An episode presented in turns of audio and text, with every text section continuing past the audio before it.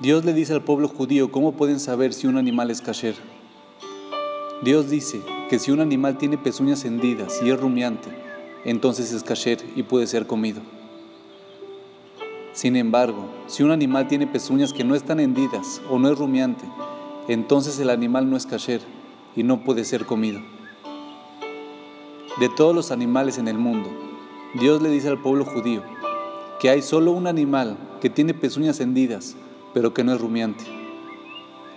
Se trata del cerdo, pues su pezuña está hendida y se separa por completo, pero no es rumiante. Adam Lieberman nos enseña una lección de vida. Dios claramente especifica que para que un animal sea kasher, debe tener sus pezuñas hendidas y debe ser rumiante. Cuando un animal tiene sus pezuñas hendidas, lo que se percibe a partir de su apariencia externa es que es kasher. Pero solo al saber lo que ocurre en el interior del animal se puede saber con certeza si es kasher o no. El cerdo, el símbolo universal de un animal no kasher, aparenta ser un animal kasher ya que tiene su pezuña hendida. Pero solo después de conocer lo que ocurre en el interior del animal, que no es rumiante, se puede saber que el cerdo es completamente no kasher.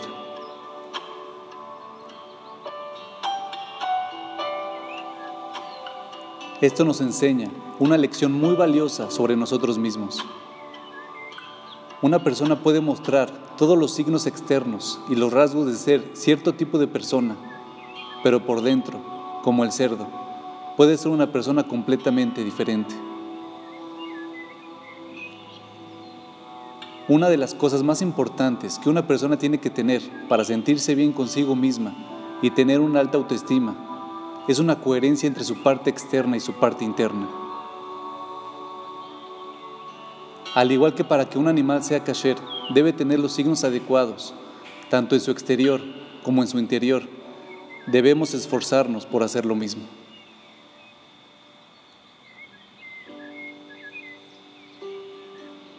Lamentablemente, la gente tiende a actuar de cierta manera cuando el mundo está observando y de otra manera totalmente diferente en privado. Al hacer esto, la persona no puede sentirse bien consigo misma porque está siendo falsa. Si le muestras al mundo una imagen de ti, pero en el fondo eres alguien totalmente diferente, entonces no podrás tener una fuerte imagen de ti mismo o ser verdaderamente feliz. Sin embargo, hay ocasiones en las que está bien actuar un poco diferente de lo que normalmente somos. Por ejemplo, en una primera cita o en una entrevista de trabajo. Tus modales pueden ser un poco mejor de lo que generalmente son. Pero si te presentas como una persona completamente diferente de lo que realmente eres, entonces esto es lo mismo que hace el cerdo. Un gran espectáculo para todos los que miran, pero por dentro, en secreto, todo lo contrario.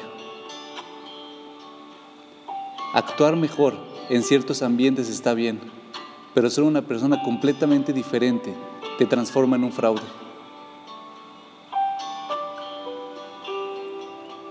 Por lo tanto, ¿cuál es tu verdadero tú?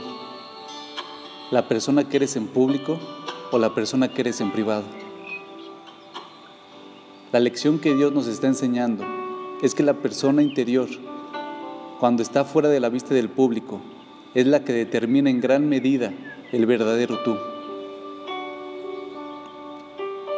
Y cuando uno refina el carácter de esa persona interna, la que el mundo exterior rara vez ve, entonces nunca vivirás una vida de engaño.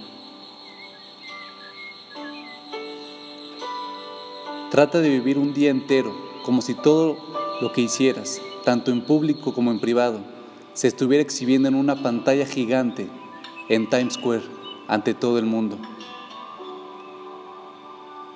Y mientras el tú interior comienza a transformarse en el tú exterior, comenzarás a sentirte mucho más feliz porque no estarás viviendo una vida de engaño, sino más bien una vida de honestidad, crecimiento y verdad.